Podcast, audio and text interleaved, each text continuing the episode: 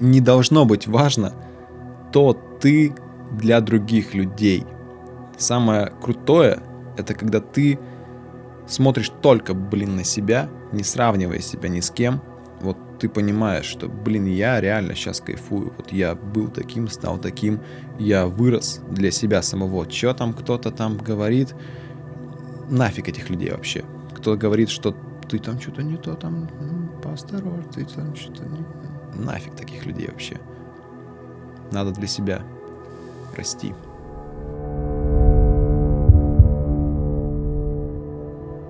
Вообще состояние «я», оно как будто бы очень изменчиво. Ты в каждый, ну, какие-то, возможно, банальные мысли, ты в каждый период своей жизни, ты — это разный человек. Оглядываясь назад, ты думаешь, блин, да я бы нифига себе так, ну, что я делал? Ну, типа, странные действия какие-то. И конкретно сейчас, вот, тот я, который сейчас я, буду, буду говорить про него, может, как задену других я до этого момента. А, сейчас я будущий ратратчик. Знаешь, ратрак? Что такое ратрак?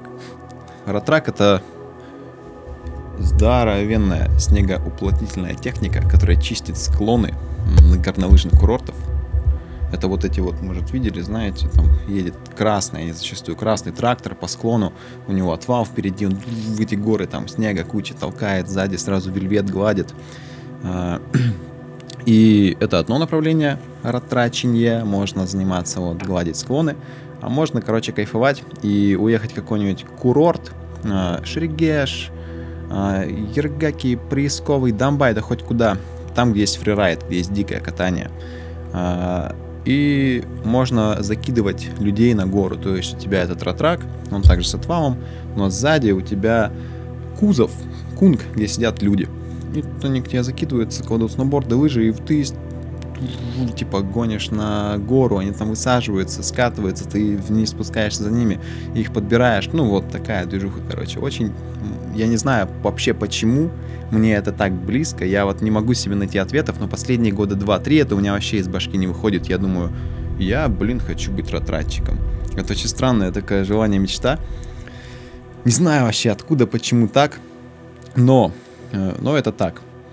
Во всех курортах у меня есть хорошие друзья, знакомые, через них прошу спросить, узнать, есть ли нужны ли ратратчики. Ратратчики нужны вообще везде и всегда, но проблема в том, что их ни, никого не берут без опыта ратрачения, потому что ратрак очень дорогая техника, а сейчас в нынешних условиях еще сложнее стало доставлять запчасти, ну, очень дорогая техника, скажем так. А, и нигде не берут без опыта. А где этот опыт брать, вообще непонятно. Меня вообще везде говорят, нет, нет, нет, без опыта не берем, не берем, не берем, не берем. Я думаю, ну капец вообще, а хочется. Я живу рядом с Бобровым логом, прямо вот совсем рядышком. Я думаю, надо идти туда. На велосипеде что-то там катался, катался, заезжаю, вот так сижу на лавочке, смотрю, и вижу, ну, канатная дорога катается, и стоит канатчик, паренек, ну, работяга, канатчик. И у меня такая мысль, блин, типа, а если устроиться канатчиком? А, я захожу на сайт Боброва лога, и нужны канатчики. Думаю, а если устроиться канатчиком, заобщаться с ратратчиками, может как-то подмутиться, как покататься, могут дадут порулить, но вот как-то в эту сторону. Стою, подхожу, говорю, дружище, говорю, подскажи вообще, вот хочу быть канатчиком, типа, за работу, подскажи, что такое. Он говорит, ну, ну, объясняет вкратце работу. И спрашивает, а ты что вообще хочешь? Я ему рассказываю то же самое, что сейчас что хочу быть ратратчиком. Он говорит, блин, ты не парься, говорит, иди прямо вообще в отдел кадров, подойди, скажи, я такой-то, такой-то хочу. Говорит, у нас мощная нехватка кадров, ратратчиков нет вообще, типа, иди. Думаю, хорошо. Прихожу на следующий день, стучусь в отдел кадров, захожу и говорю, я хочу быть канатчиком. Она такая на меня женщина смотрит, говорит, а ты откуда вообще взял, что нам нужны канатчики? Я говорю, у вас на сайте типа написано. Она такая, нет, типа, нам странно, что они убрали информацию, нам типа не нужны канатчики. И я стою, у меня план рушится в голове. Я стою, думаю, а можно я расскажу историю, говорю. Она такая удивленная, говорит, ну давай, типа, что такое? Я рассказываю то же самое ей, что хочу быть ратратчиком, везде вообще не берут. Она такая говорит, подожди, там алло, алло, звонит куда-то. Говорит, Артем, это мой сейчас, ну, мой начальник уже непосредственный. Говорит, Артем, тут подошел, говорит, молодой человек, говорит, молодой, хочет быть ратратчиком. Пообщайся с ним. Говорит, иди туда. Я подхожу, начинаю с ним говорить, говорит, рассказывай, опять то же самое рассказываю. И он говорит, ну, ратратчиком, говорит, мы тебя не возьмем стопудово, потому что техника дорогая. Я говорю, я это все знаю, говорю, понятно, мне бы хоть куда-нибудь вообще как-нибудь устроиться, вот потрогать эти ратраки, их поремонтировать, починить, может катануть.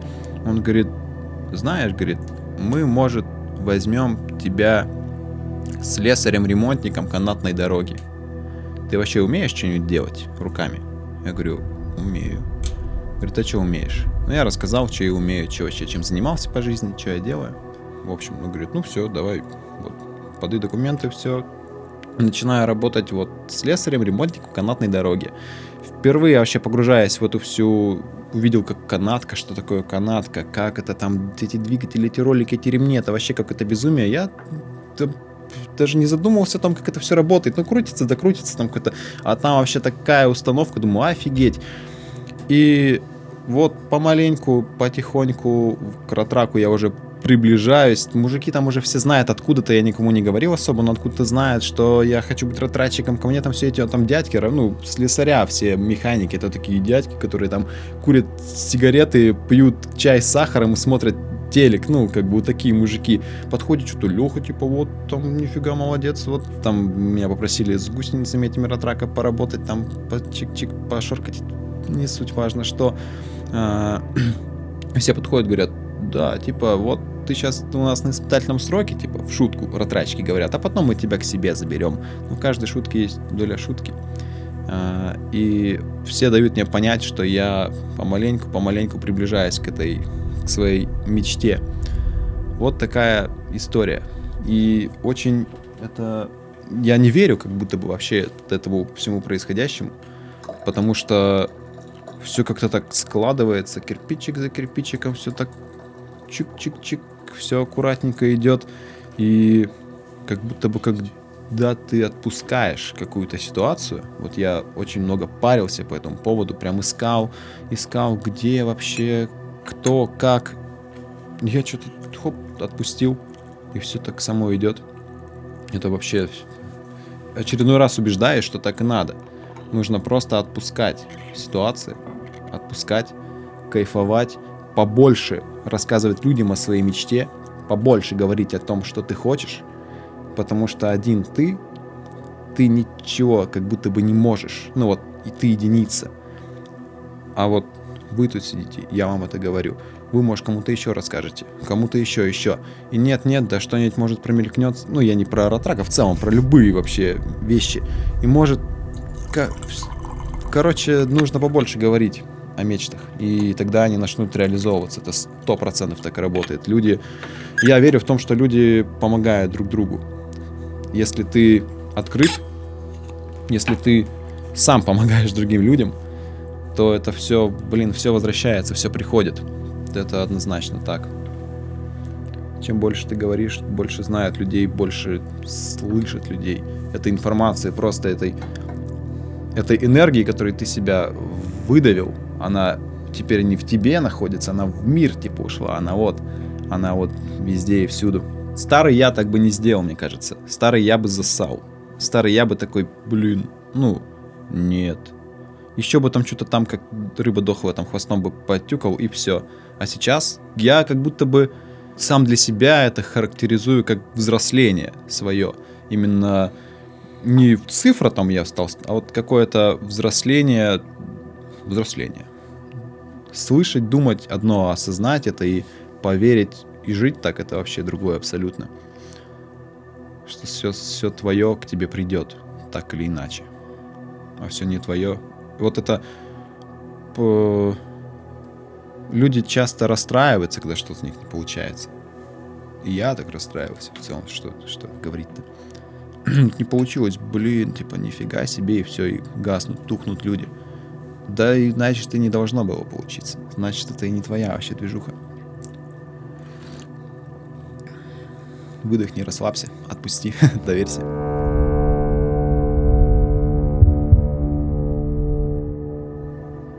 Да, я вообще с, с детства бальными танцами 9 лет типа занимался. Там бальные, народные, классические, фортепиано. Ну, короче, я был в творчестве, в детстве, прям вот так вот. И это было очень трудно, потому что вокруг одноклассники и прочие ребята, пацаны, они футбольчик, там за гаражами там погулять, ну, все такое.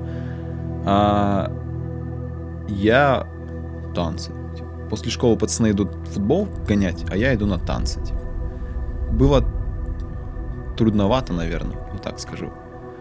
Но однажды, это вот как будто бы тоже один из таких переломных моментов, наверное.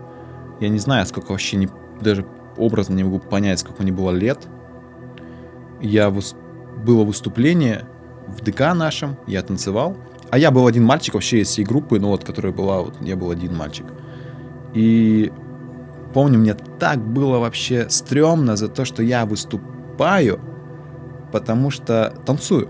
Потому что я знал, что потом надо мной могут посмеяться, там, ха-ха, типа, оп-оп. И меня это очень волновало.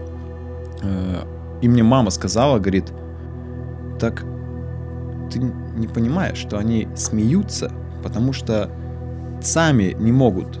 Они хотят быть как ты, тоже хотят быть где-то внутри, подсознательно. Хотят быть как ты, но не могут. И единственный способ им уравняться с тобой, это тебя поддавить. Ну вот, чем они и занимаются. Так что, говорит, не парься, типа, кайфуй. И я как будто что-то щелкнуло, короче. Я на тот момент не понимал, не понимал, что что-то произошло, но спустя там время, годы, как будто бы эта ситуация, да, что-то сыграла все-таки. Вот слова мамы, что э, люди вокруг, когда... Это я сейчас интерпретирую слова. Когда вокруг тебя негатив, это люди тебя подтапливают, специально подтапливают, они топят тебя. Потому что ты идешь вперед, ты растешь. И это вот, к слову, почему нужно, я так считаю, я это пережил, а, полностью отказываться от своего старого окружения. Ну вот, когда я переехал из Туры в Красноярск в 18 лет поступить в институт, я перестал вообще общаться, ну, вообще со всеми своими там старыми там, знакомыми, друзей особо не было, с знакомыми, перестал вообще общаться. И это очень важно, я считаю, очень важно, чтобы не давил тебя этот вот старый твой круг, смотря на своих одноклассников, не хочу ничего там плохого про них сказать, у всех своя жизнь, никого там не осуждаю, все живут как как хотят. Но, как мне кажется, я лично с ним не общался, но вот по их там каким-то там страничкам ВКонтакте, чему-то еще, это, как мне кажется, те же самые старые люди, вот как давно, когда-то я, это точно такие же люди. Ну вот, они общаются друг с другом до сих пор, встречаются этими компаниями, и я вижу эти э, образно тусовки, это тоже, блин, самое. И я даже не хочу с ними встречаться, потому что я ничего нового не увижу и не узнаю. Это те же самые люди. Иногда задумываюсь, интересно, а как они меня вообще видят? Ну вот они на меня смотрят, и что вообще видят они? Может, они думают то же самое. Типа, да он как был странный, так и остался таким. Типа, мы вот пацаны, нифига мы крутые. И тут вообще на самом деле не важно, не должно быть важно, то ты для других людей – Самое крутое — это когда ты смотришь только, блин, на себя, не сравнивая себя ни с кем, вот ты понимаешь, что, блин, я реально сейчас кайфую, вот я был таким, стал таким, я вырос для себя самого. Что там кто-то там говорит, нафиг этих людей вообще. Кто говорит, что ты там что-то не то, там, ну, поосторожней, ты там что-то не... Нафиг таких людей вообще. Надо для себя расти.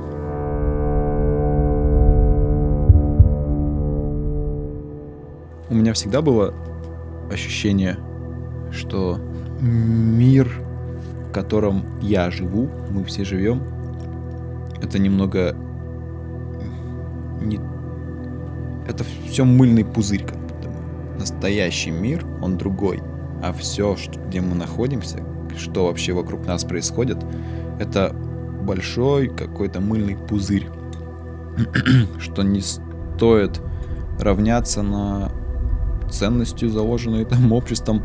Я не знаю, мне было лет 13, когда я к этому пришел. Я жил в туре, у меня не было интернета, не было, ну, все мои друзья там, они, ну, это... О таком с ними было не поговорить, в общем. И я к этому как-то почему-то сам приходил. И вот. Не знаю, понять не имею, откуда -то такие мысли у меня были всегда вот со мной присутствовали. Что потом я уже давно потом узнал, что это все Вавилон называется. Но я вот еще в детстве с учителями постоянно там ругался, что типа, да, все не так, как вы мне говорите. Что мир это, что человек это прежде, в первую очередь, природа. Я сторонник того, что мы это природа. Что нам нужно поменьше быть в городе, поменьше по, ну, пользоваться благами, наверное, глупо меньшими пользоваться. Это вообще полное отрицание, наверное. Так нельзя, нельзя отрицать. Нужно принимать. Но можно это держать на какой-то небольшой дистанции, ну, как телефоны, допустим. Меня вот очень сильно всегда вот так вот цепляет а вот общаемся с людьми, что кто-то, хоп, телефон там положил, как будто, блин, тебе что, там важнее сейчас, чем я вот сейчас с тобой. Ты там чего-то ждешь, а, ну, экрана вниз ты положил, ну, блин, от этого типа не лучше стало. Убери ты его, мы живот, я с тобой пришел поговорить. Зачем ты его сейчас там достаешь? Или чаще корябит, когда люди в наушниках, ну, в этих в там, хоп, нажали, я тебя слышу, да. Ну, мне это вообще тяжело так общаться. Мне сразу кажется, что ты сейчас не здесь, короче. Ты не вот... Нет у нас с тобой сейчас связи. Ты где-то вон там. А, я постоянно гоняю на столбы вообще. Постоянно. И там я еще гоняю босиком. По всем тропам, по всем скалам хожу босиком. И так это тебя вообще единит соединяет. Безумие какое-то вообще. Я, когда начинал, ход... я давно хожу босиком, ну, типа, где-то что-то там на природе всегда стараюсь как-то пройтись, но чтобы прям вот так вот взять обувь оставить в тачке и пойти, я только вот этим летом, наверное, первый раз прям раньше в обуви дошел до столба какого-нибудь, снял, полазил, полазил, походил, одел, пошел обратно. А тут думаю, да что я вообще ерундой страдаю, бах, а, не, на булин завязал, они болтались тут кроссовки, думаю, пойду, мало ли, типа, с ними там как-то, пускай рядышком будут. И что-то я иду, иду и понимаю, что мне вообще не хочется их. Зачем я взял с собой вообще? Я где-то там под корень положил, там под, под какое-то дерево, все оставил и пошел. И люди так смотрят, как на фрика. Типа такие, ты что вообще, как это так? Че вообще, зачем? Там дедулька какой-то, помню, не так давно, говорит, о, говорит, вот это вот энергию Земли берет. Я говорю, да, говорит, ты шаришь. Всем советую, кстати. Ходить, ходить босиком. Блин, захотелось вообще. Это вообще, это такое чудо. Я не знаю, я не знаю, что в этом такого, но тебя как будто откидывает вообще вот в какие-то твои древние глубины в тебя погружает, куда-то бросает. И нереально крутое ощущение ты там приходишь со столбов домой, и у тебя ноги, они полыхают, по-другому не передать, они просто горят. Причем они по температуре трогаешь, ну типа все хорошо, но ощущение, что там что-то пламя какое-то, непонятно, что происходит. И ты ловишь, ну вот про нахождение в моменте, про 100%. А, у меня сеструха вроде спросила, ли, не помню, как-то с ней разговор потом зашел. Я говорю, вот смотри, типа, я сейчас иду, и я настолько погружен в то, куда я иду, вот здесь вот мокрая листва лежит, я ее ощущаю полностью, какая она. Я прохожу повыше, тут сухая земля уже, вот теплая, сухая земля, и это абсолютно другие ощущения. Дальше поднимаюсь, тут уже россыпь камушков пошла. Вот я по ней иду, и это вот я сейчас, да, вот здесь. Это трудно передать языком, это нужно прям вообще почувствовать. Нужно походить, почувствовать, понять, что это. Короче, это офигенное ощущение. Босиком ходить надо.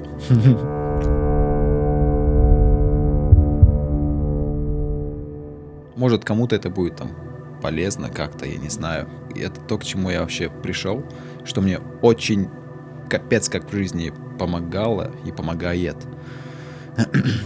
как будто бы у меня был период в жизни довольно продолжительный, когда я погружался в какую-то апатию, возможно, депрессию, я сидел и думал, вот это вообще... Я не мог заставить ничего себе там делать, вообще ничего. И холодная вода. Короче, холодная вода это вообще такой инструмент. Для меня раньше, когда я понимал, что я куда-то засел в себя, сижу, никуда не выхожу, что-то не то, и нет желания к действиям, нет желания чего-то делать, блин, жить, я начинал а, закаливаться. Просто идешь в душ, теплая вода, через дикую силу поначалу. А, холодную врубил, думаешь, ё-моё, стоишь под этой водой. А потом, когда выдыхаешь, отпускаешь, расслабляешься, еще похолоднее сделаешь, постоишь. Все, когда ты выходишь из душа, у меня такой вообще заряд мне это давало поначалу. Просто улыбка сама тянется, и думаешь, офигеть. И как будто бы это микромодель вообще жизни нашей. Чтобы кайфануть, тебе нужно пересилить себя. То есть в данном случае пересилить себя это, блин, это выключатель крана повернуть на холодную воду. И в конечном итоге ты кайфуешь. Когда ты заставляешь себя что-то делать, ты впоследствии кайфуешь. И это очень помогало мне выходить из этих моих вот депрессивных состояний.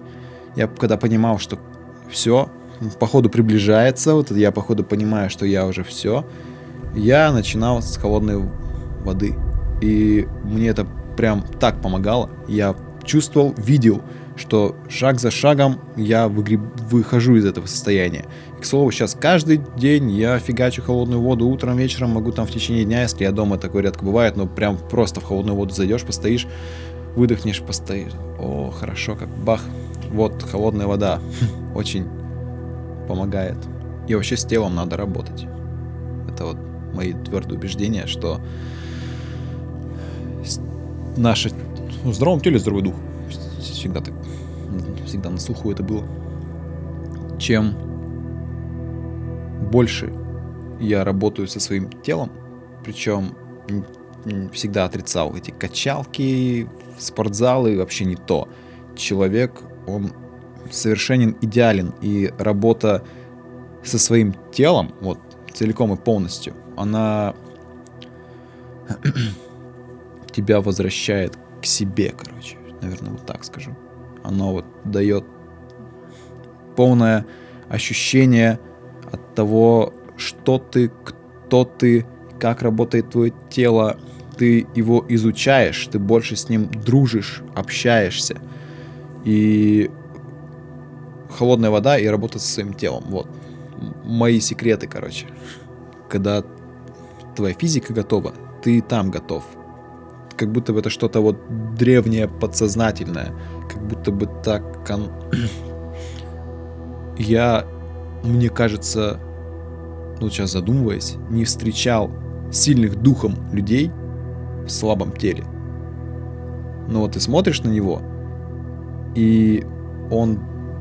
Ты чувствуешь в нем какую-то силу, она ощущается, она есть. И не знаю, где грани этой связи, но это однозначно так. Сильный человек духом, внутренне.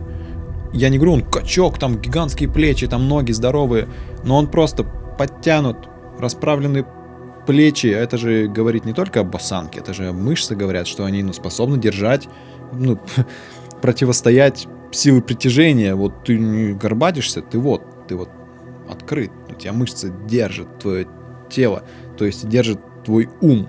Как будто я это так вижу. Не знаю ни одного человека сильного, но слабого.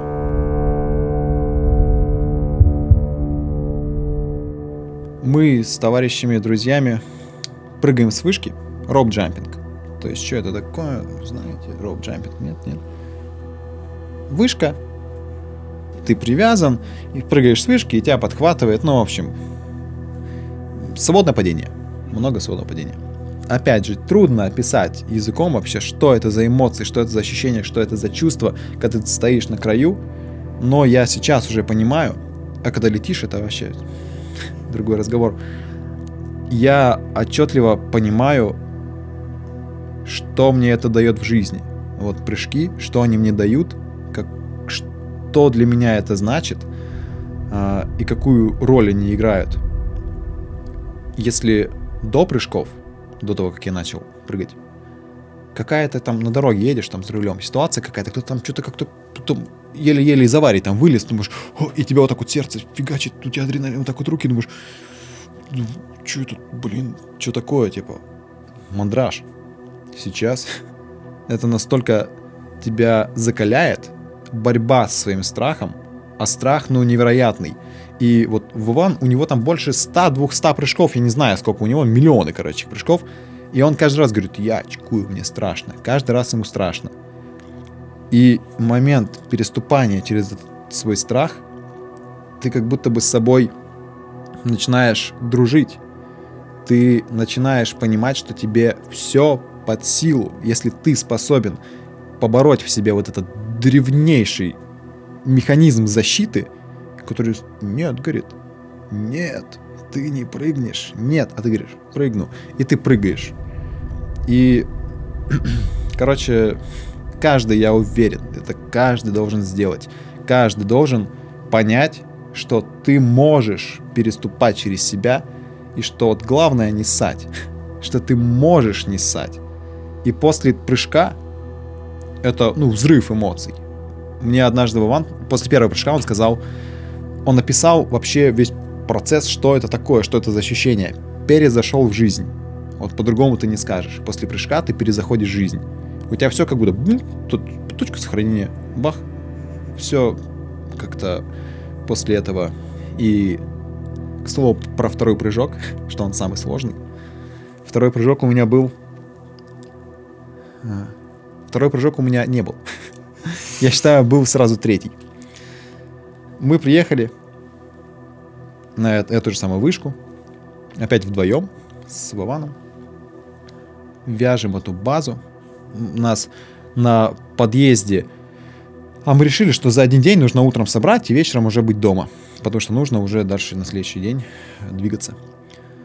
И мы что-то поздно выехали, там что-то забыли какие-то вещи, возвращались в гараж, что-то забирали. На подъезде, зачем мы решили к ней подъезжать, к этой вышке, вообще непонятно, там дорога такая, только джипик проедет. И мы что-то там ну, попробуем, мы застряли, пытались вытащить машину, ничего не получилось. Мы очень много времени потратили. И я Вовану сразу сказал, говорю, Вован, если будет темно, я не прыгну. Я в ночь, типа, спрыгать не буду. Нет. И поэтому мы хотели успеть. Ну, время моего прыжка. Темно, пошел ливень, фигачит ветер. Я понимаю, что я очень уст... мы очень устали, потому что вдвоем это все делали. Такая погода была тяжелая, но очень эмоционально, прям очень тяжело. И все, прыгнул Вован, потом к нам еще приехал Толя, дядька, 50 с лишним лет, прыгает с нами с вышки. Он нам не помогал в вязании базы, он попозже приехал, в общем, когда уже база была готова.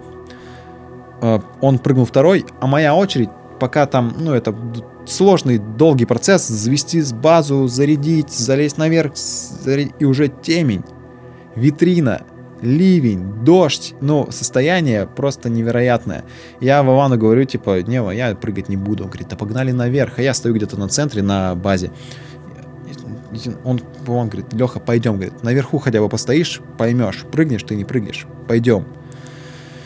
Я заползаю наверх, и я настолько вымотан, эмоционально устал, я расстроен, что я говорил по темну, блин, не прыгну, потому, о, темень, дождь, ветер, ну, видишь, кого-то качает, этот трамплин стоит А с фон, ну, особо фонариком лучше не светить, потому что это, ну, немножко незаконно, и кто-нибудь там рядом трасса увидит, фонари горят, скажет, что такое, ну, все может быть.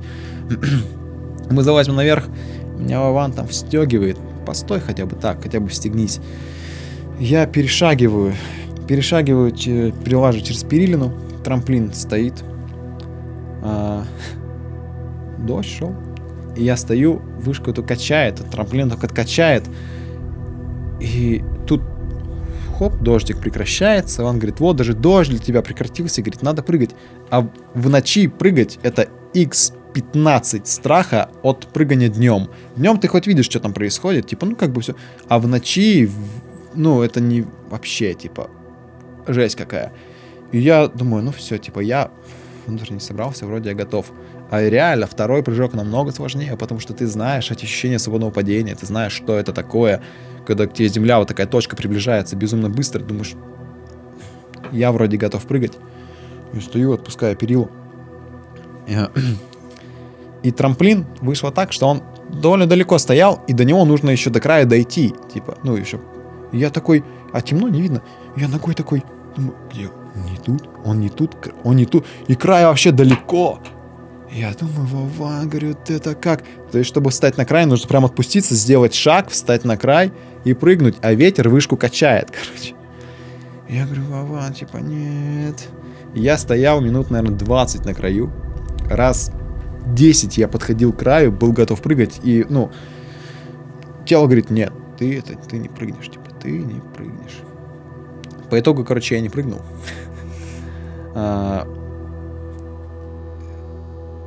наверное, нельзя так делать. Нельзя кого-то... Короче, в конечном итоге, я признаю, я засал. Ну, вот, других объяснений у меня... Я засал, я очканул, я не прыгнул. Но ты же хочешь найти какие-то этому оправдания, ну, как бы, что-то как-то. А... Родители категорически против этой херни, что я занимаюсь. И я по своей дурости зачем-то сказал, что я планирую выходных, возможно, поехать на вышку, и там на меня обрушился шквал вообще. Зачем? Ни в коем случае не делай этого. Нет, где искать твой труп? Говори там, где вы прыгаете. Ну, такая вся дичь. Офигеть. А, я не сказал, что я поехал, мне позвонил батя, когда мы увязали базу. Я говорю, не, я дома, типа, возможно, по делам. Не сказал, в общем, что я, чтобы не беспокоить. А сестра знала. И вот я стою наверху. Уже ночь, как бы. Я клянусь, я понимал, что я сейчас прыгну. Я понимал, что я сейчас реально прыгну. Я уже 15 раз к этому краю подходил. И либо сейчас, либо никогда. Я отпускаю руки от перил. Я дохожу до края, стою. Все, я понимаю. Ветерок подуспокоился, трамплине. Я все, ну, прыгну. И мне звонок телефона. И я стою на краю и думаю, не-не-не-не-не-не-не, типа не уходи туда, надо мыслить о другом. И я стоял, пока цикл звонка пройдет, и понимал, он проходит. Думаю, слава богу, я не погрузился в телефон, ну типа не ушел. Выдыхаю, уже готов, и опять звонок. Я уже... Я выхожу за перила, открываю телефон, беру, звонит сестра, и вижу шторка сообщений. Ты где? Ты в порядке? Ты жив? Как? Все хорошо? Все нормально? И меня это так вообще... Я звоню, Лера, сестра, я стою на краю вышки, и вот ты что вообще делаешь? Ну, я психанул, прям очень, потому что эмоционально было очень тяжко. И я психанул, сбросил и, короче, не прыгнул. Я понимаю, что это все отговорки, оправдания, в конечный итог засал. Очканул, засал. Но вот так. Короче, был сразу третий, второго не, не, не произошло. So